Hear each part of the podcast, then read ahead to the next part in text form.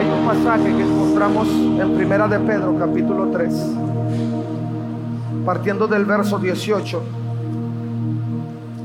Hoy quiero que sigamos trabajando sobre una serie titulada Salvación para Todos. Estamos conscientes que este mes de junio, de junio ha sido un mes previsto para sembrar y para cosechar. Y si hay algo que arde en el corazón de Dios es justamente eso. No podemos ser creyentes y perdernos en, eh, eh, en tantos mensajes sin apuntar específicamente a la esencia de todo, que es que nadie se pierda, pero que todos puedan vivir la experiencia del arrepentimiento, de la salvación en Jesucristo. Y este pasaje particularmente, esta carta que escribe el apóstol Pedro, nos enfoca en algunos elementos que dan forma particularmente al Evangelio. Este, este tema de hoy es justamente el título, Evangelio. ¿Qué es el Evangelio? Hemos hablado tanto y hemos motivado tanto a la iglesia a que podamos extender el Evangelio, pero muchos no estamos tan conscientes de lo que el Evangelio en sí es. Y creo que después de este día podemos apuntar con mayor precisión hacia aquello que debe arder también en nuestro corazón. Y dice la primera carta de Pedro, capítulo 3, verso 18, leyendo de la nueva traducción viviente, que dice, Cristo sufrió, algunos otros manuscritos decían Cristo murió por nuestros pecados una sola vez y para siempre. Él nunca pecó, en cambio, murió por los pecadores para llevarlos a salvo con Dios. Sufrió la muerte física, pero volvió a la vida en el Espíritu. Aleluya. Y sigue hablando el pasaje y dice, por lo tanto fue a predicarles a los espíritus encarcelados, esos que desobedecieron a Dios hace mucho tiempo, cuando Dios esperaba con paciencia mientras Noé construía su barco. ¿Por qué no dice conmigo paciencia? Y sigue la escritura diciendo, solo ocho personas se salvaron de morir ahogadas en ese terrible diluvio. El agua del diluvio simboliza el bautismo que ahora los salva a ustedes. No por, no por la suciedad del cuerpo, sino porque responden a Dios con una conciencia limpia. Diga conmigo, conciencia limpia. No lo dijo suficientemente fuerte o yo estoy sordo. Conciencia limpia. Amén. Y es eficaz por la resurrección de Jesucristo. Y termina verso 22 diciendo, ahora Cristo ha ido al cielo, Él está sentado en el lugar de honor al lado de Dios y todos los ángeles, las autoridades y los poderes aceptan su autoridad. Y cierra diciendo, aceptan su autoridad. ¿Y quién acepta su autoridad? Nosotros aceptamos su autoridad. Dele un gloria a Dios y dele un fuerte aleluya al Rey de Reyes y Señor de Señores. Tome su lugar, mi hermano. Hoy, como cada domingo, voy a intentar ser breve, porque creo que tenemos que llegar a este lugar que es el altar del Señor. Pero hay algunos conceptos, elementos importantes que yo quisiera dejar en el entendimiento, en el corazón de cada uno de nosotros. Si nosotros vamos a la primera parte del pasaje, nos encontramos con elementos particulares que le dan forma al Evangelio de Jesucristo. Hablar de la muerte, de la, muerte y resurrección del Señor, hablar del pecado que fue consumido o fue reivindicada nuestra vida a pesar del pecado en la experiencia de Jesucristo en la cruz del Calvario. Sufrió la muerte, pero no fue eh, la culminación sino dice el apóstol Pedro que fue muerto su cuerpo físico, pero fue a través de su espíritu que fue resucitado. Y luego la segunda parte habla particularmente de los resultados del Evangelio.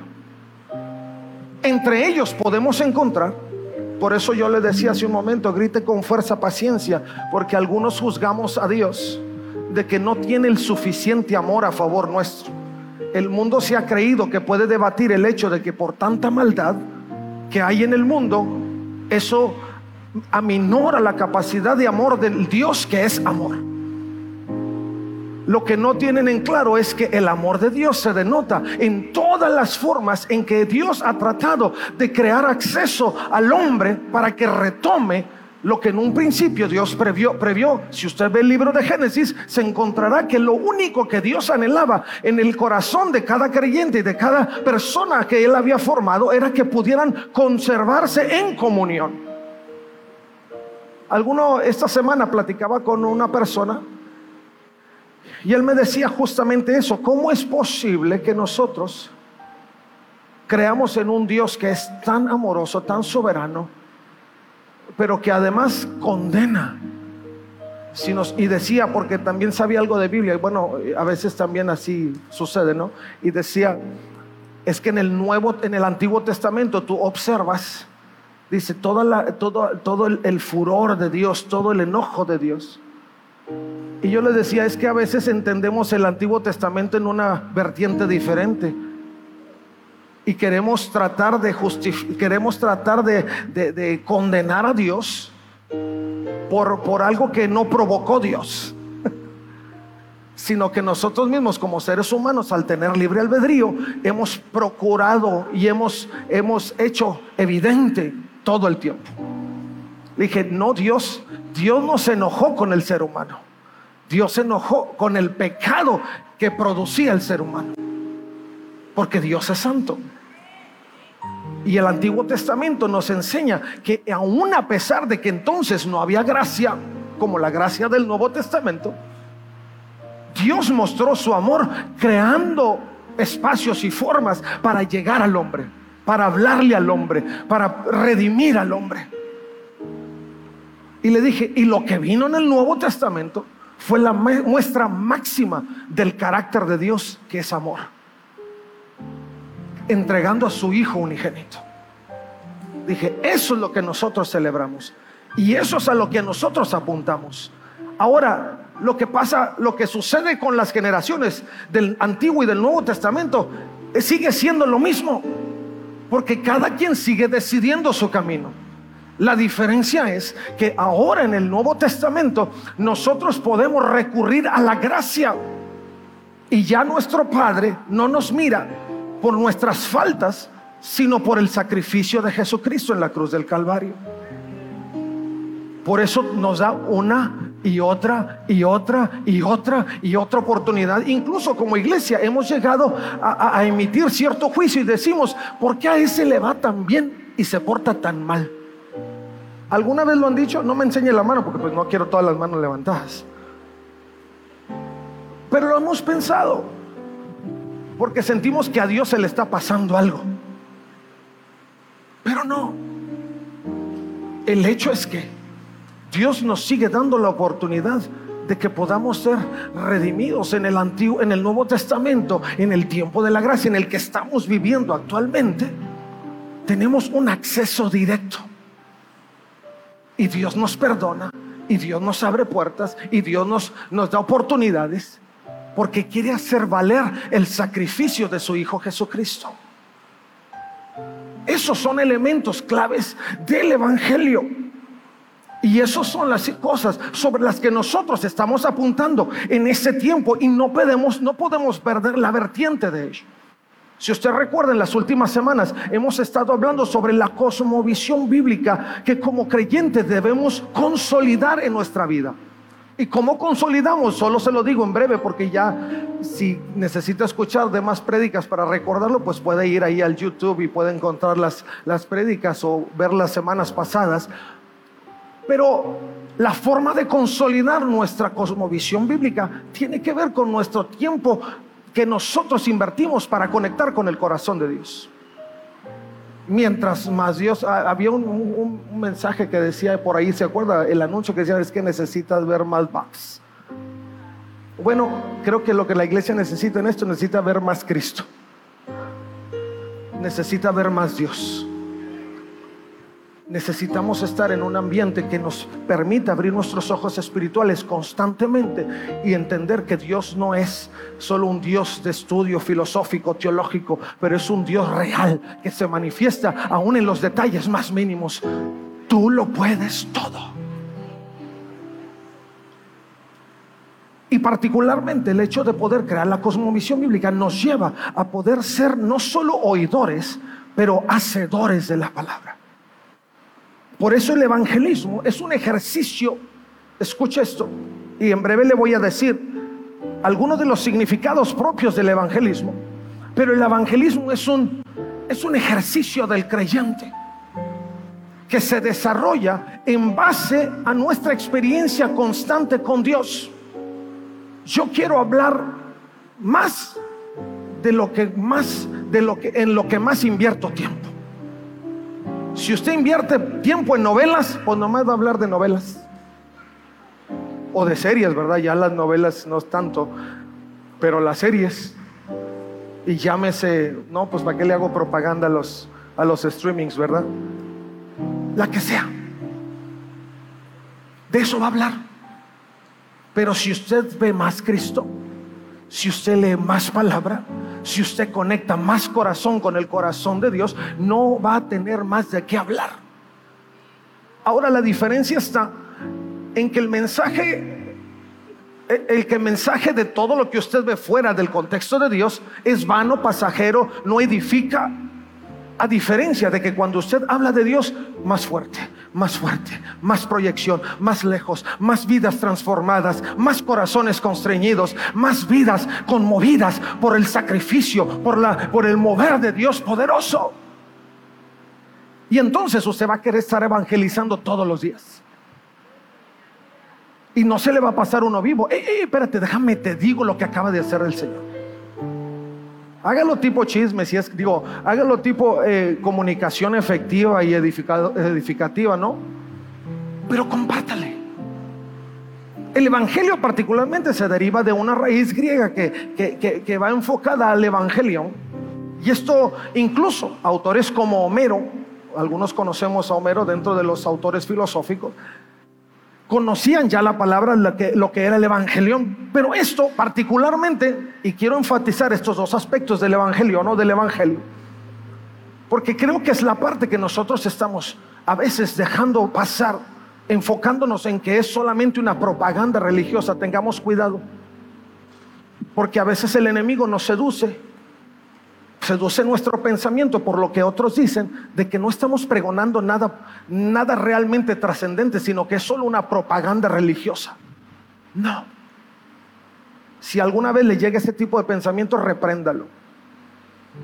Porque lo que nosotros estamos propagando en este tiempo a través del Evangelio o del Evangelio es una buena nueva, es una buena noticia. E, en otras palabras, es, es una, un alegre mensaje, dicen algunos de los, de los escritores y autores eh, en referencia a este aspecto teológico.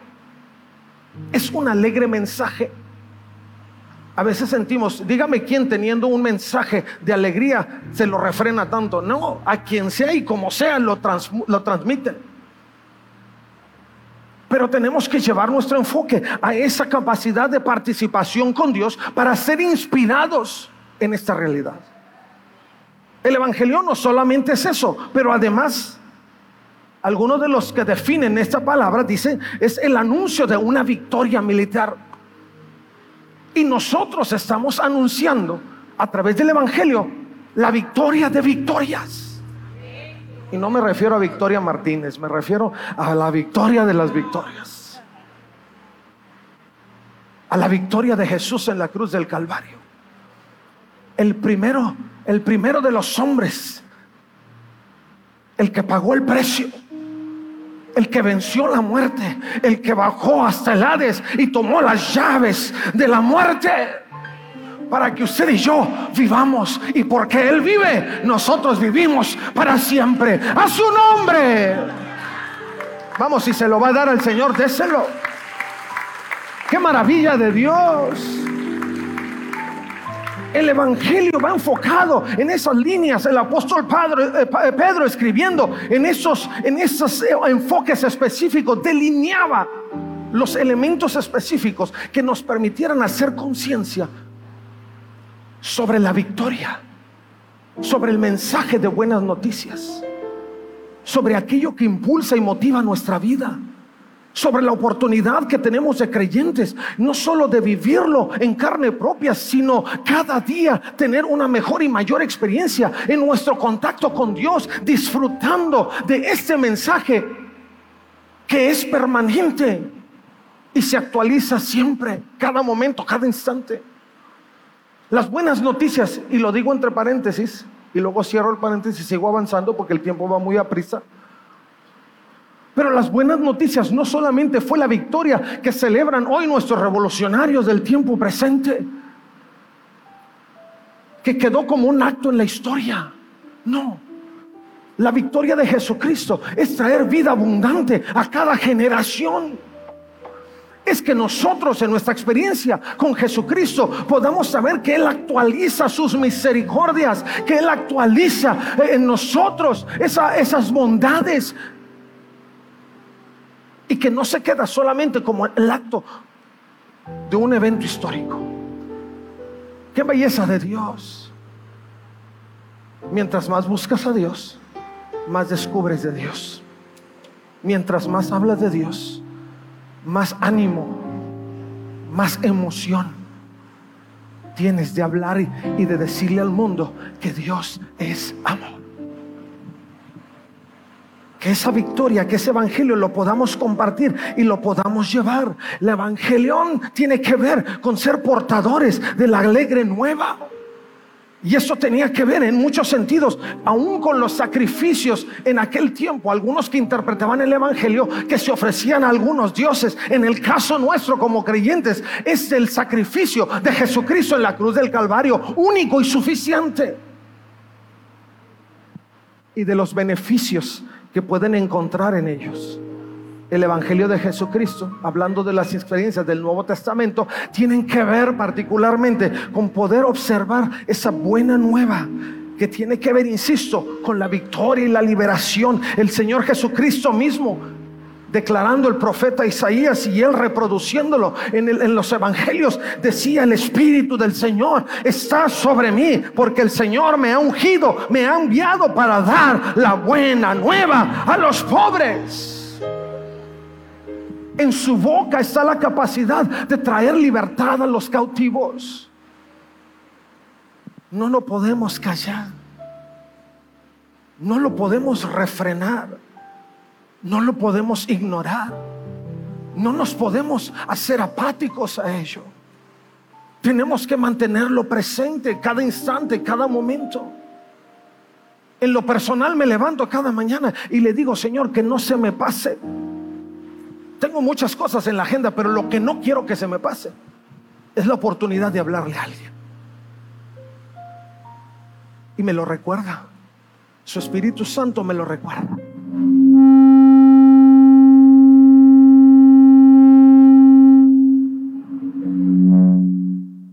Diablo se mete en el micrófono.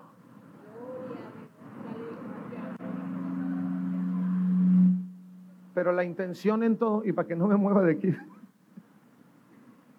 pero la intención de todo es que no seamos apáticos a ello, que no lo ignoremos, que no lo dejemos fuera, que podamos tener presente que si algo nos debemos y algo tenemos como ideal en nuestra vida, es decirle al mundo que Jesucristo es la única respuesta.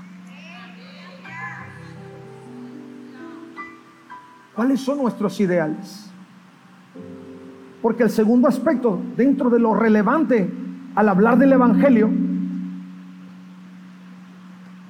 es que podamos convertirlo en un ideal para nuestra vida.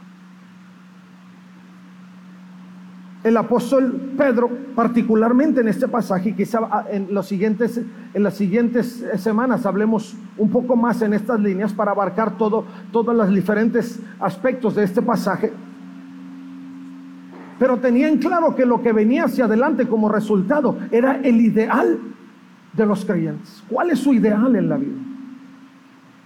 Si hablamos de ideales profesionales, algunos dirán tener mi carrera, destacar en ello, tener logros económicos, financieros, tener posición, estar bien. Pero muy pocos establecen ideales espirituales. Cuando hablamos de cómo estás, la gran mayoría responde al cómo estás en base a su situación física, material, quizá familiar. Pero pocos responden a su bendición espiritual. Yo puedo estar muy mal en todo, económica, física y demás, pero si estoy bien con Dios, yo voy a responder, estoy, no, digo, me siento súper bien. Iba a decir estoy buenísimo, pero no, me siento muy bien. Me siento muy bien, pero mi enfoque es diferente. Y la intención nuestra es que podamos enfocarnos en esa realidad y podamos avanzar en aquello que expresa en efecto el buen el evangelio de Jesucristo, que entendamos que el evangelión es la proclamación del reino de Dios. Poco hablamos del reino de Dios. Por lo tanto, poco crecemos en la experiencia del reino de Dios. Pero si eso es un lugar a donde usted pretende llegar, tenemos que hablar más de ello. Tenemos que vivirlo más. Tenemos que hacerlo más propio. Tenemos que decirle al mundo hacia dónde estamos destinados, lo que Dios tiene preparado, lo que puede resolver nuestra vida. Porque el reino de Dios no es solo a dónde vamos, sino lo que Dios está actuando en el presente el efecto del reino de Dios en el presente es el darnos la esperanza hacia el futuro. Y es, es necesario que podamos crecer en esa realidad. Quiero cerrar con algunos elementos y aspectos que son esenciales dentro del pasaje que hemos leído y que son relevantes para nuestra vida y para lo que queremos alcanzar y, lo que, hacia donde queremos llegar en nuestros corazones. Lo primero de ellos encontramos en el pasaje. Que el Señor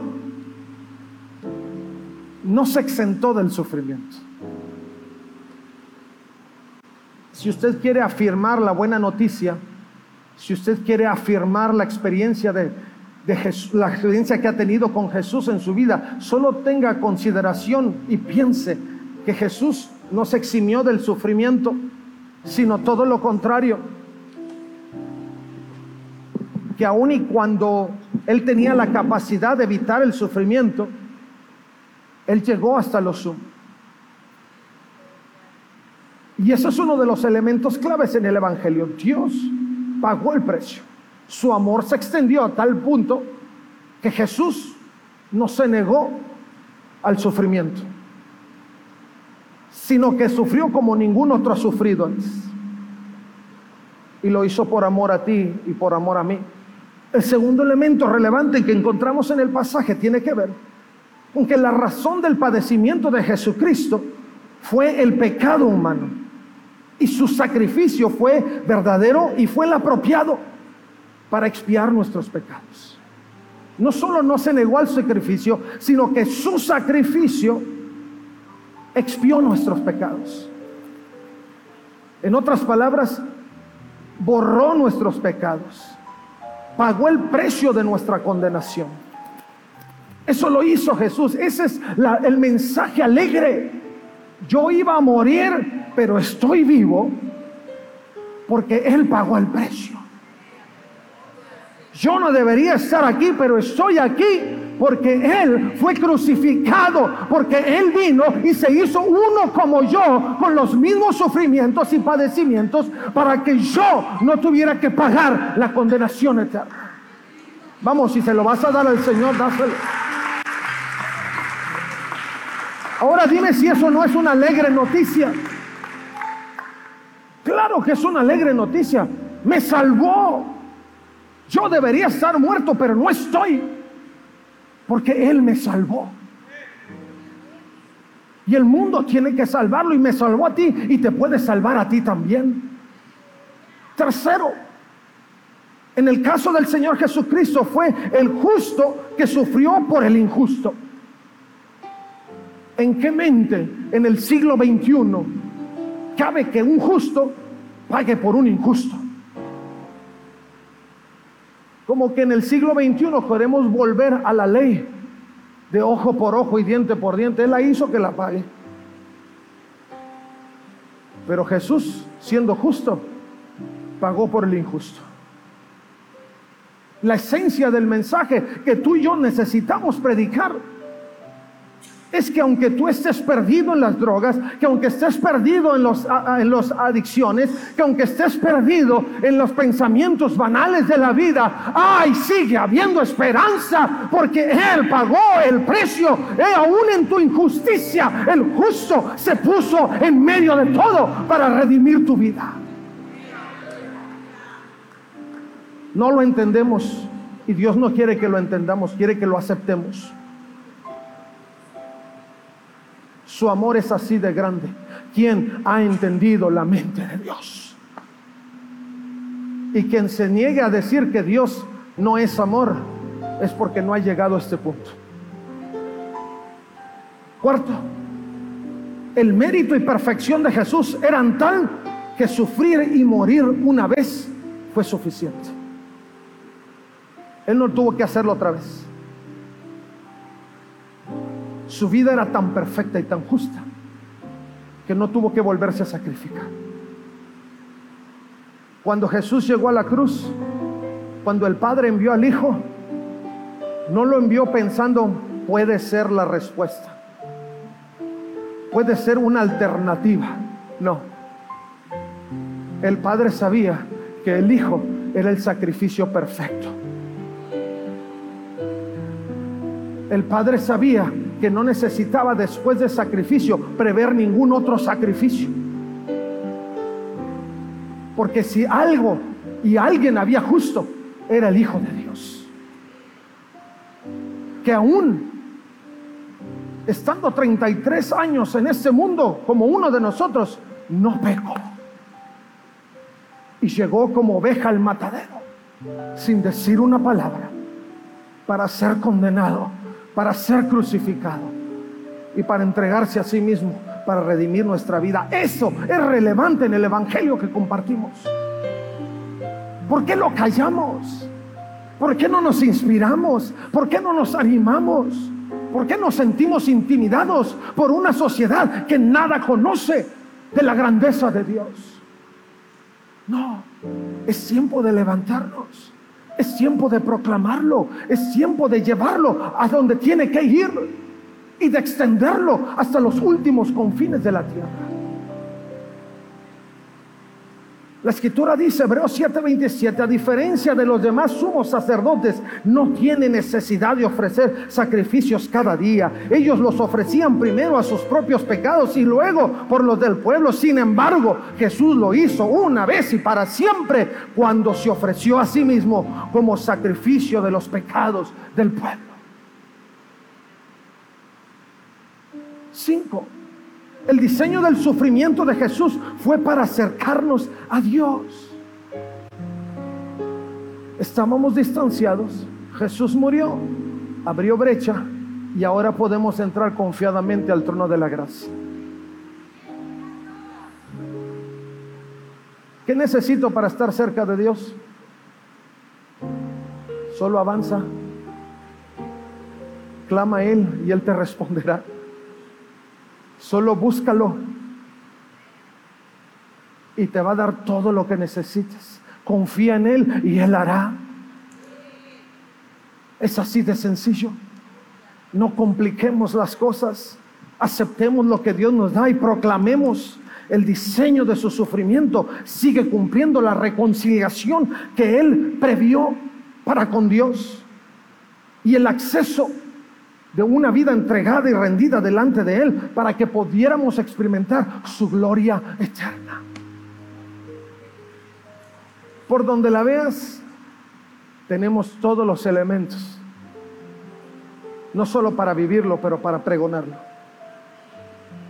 Que el Evangelio, que cuando tú escuches cosechar evangelismo, no lo tomes a la ligera. Es un super mensaje de alegría, de victoria. de esperanza. No es solamente pregonar mi religión y ganar adeptos. No, es no dejar que nadie se pierda. Es compartir el corazón de Dios, que Él murió, que entregó a su Hijo para redimirlos a todos.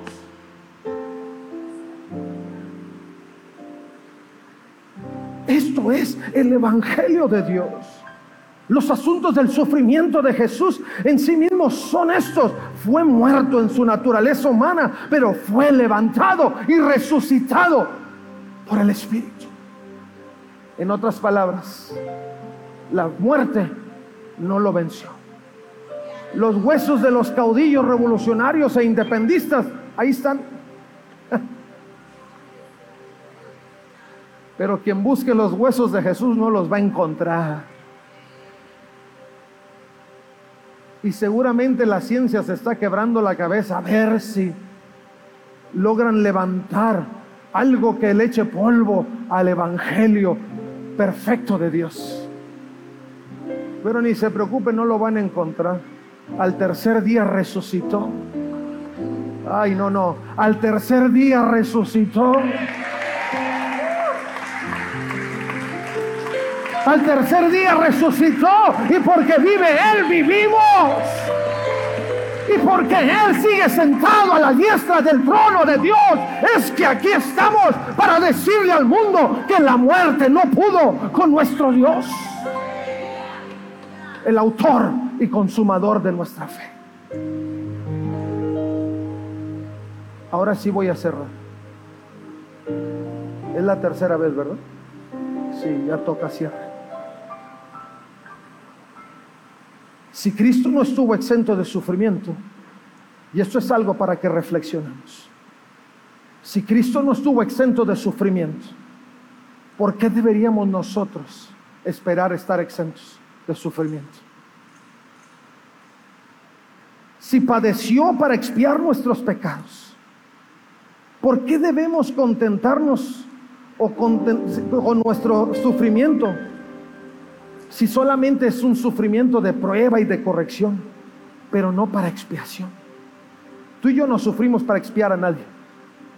Tú y yo sufrimos porque Dios está perfeccionando su obra y nos está llevando en un proceso para limar la basura. Si Él, aunque perfectamente justo, sufrió por nosotros, ¿por qué no habríamos de hacerlo nosotros?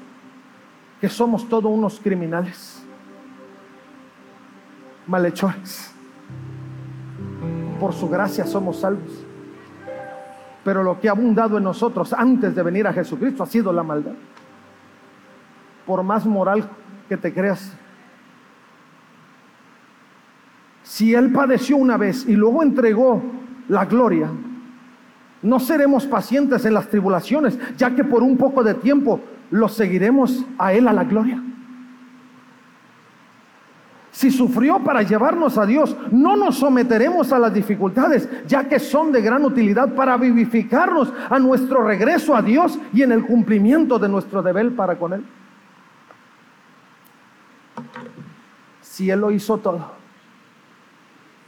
y lo único que nos resta a nosotros es caminar en la senda de la perfección hacia la gloria con Dios, hagámoslo.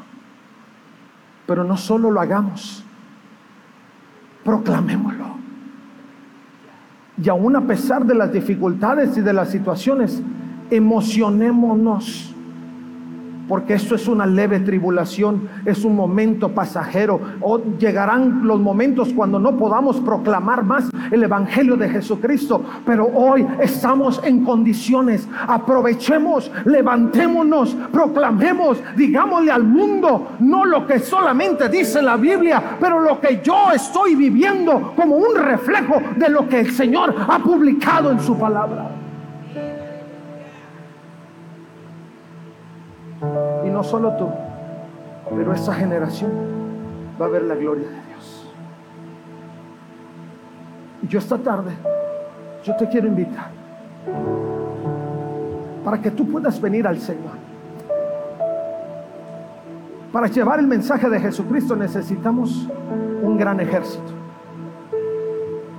Un gran ejército. Y yo no sé si tú te has sumado o no al ejército. Algunos dicen, no, pastor, es que yo estoy en las reservas. Cuando me necesiten, ahí estoy. No, no, sí te necesitamos. Ya salte de las reservas. Hay que entrar en activo. El Señor está buscando en este tiempo bombarderos. El Señor está buscando en este tiempo infantes. El Señor está buscando en este tiempo fuerzas especiales. El Señor está buscando en este tiempo gente de la marina.